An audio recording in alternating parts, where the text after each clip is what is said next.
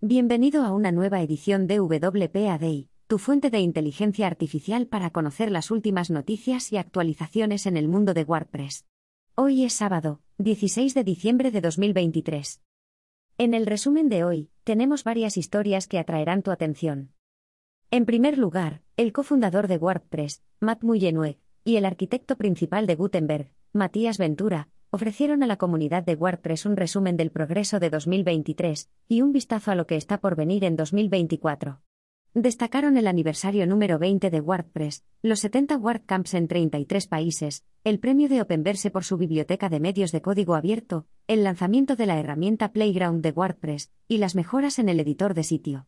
También anunciaron planes para una migración sin problemas, colaboración en tiempo real, mejoras en los patrones y rendimiento más rápido en futuras versiones. Para conocer más sobre esto, visita wordpress.com. En un contexto distinto, en este episodio, Josefa Hayden Chonfosi, directora ejecutiva de WordPress, expresa la visión de un ecosistema colaborativo donde el intercambio de conocimientos y las contribuciones a herramientas de código abierto conduzcan a una web más interconectada y empoderada.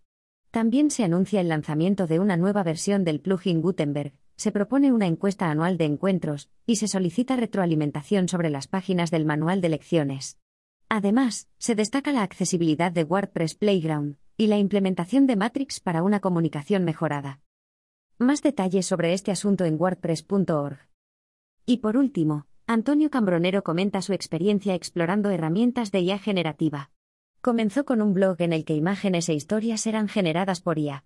Luego, creó un podcast inspirado en Upbriefs, utilizando herramientas de IA, para generar guiones automatizados basados en feeds de noticias de WordPress.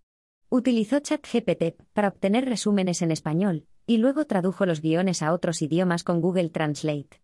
Utilizó Amazon Polly para generar voces humanas en diferentes idiomas.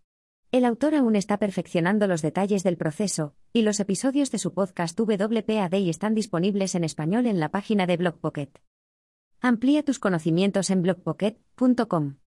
Con esto concluye nuestro resumen de noticias de hoy. Permanece atento a más actualizaciones interesantes del mundo de WordPress. Y consulta la sección de enlaces citados para obtener más información. Si te gustó este episodio, suscríbete al podcast y deje una reseña.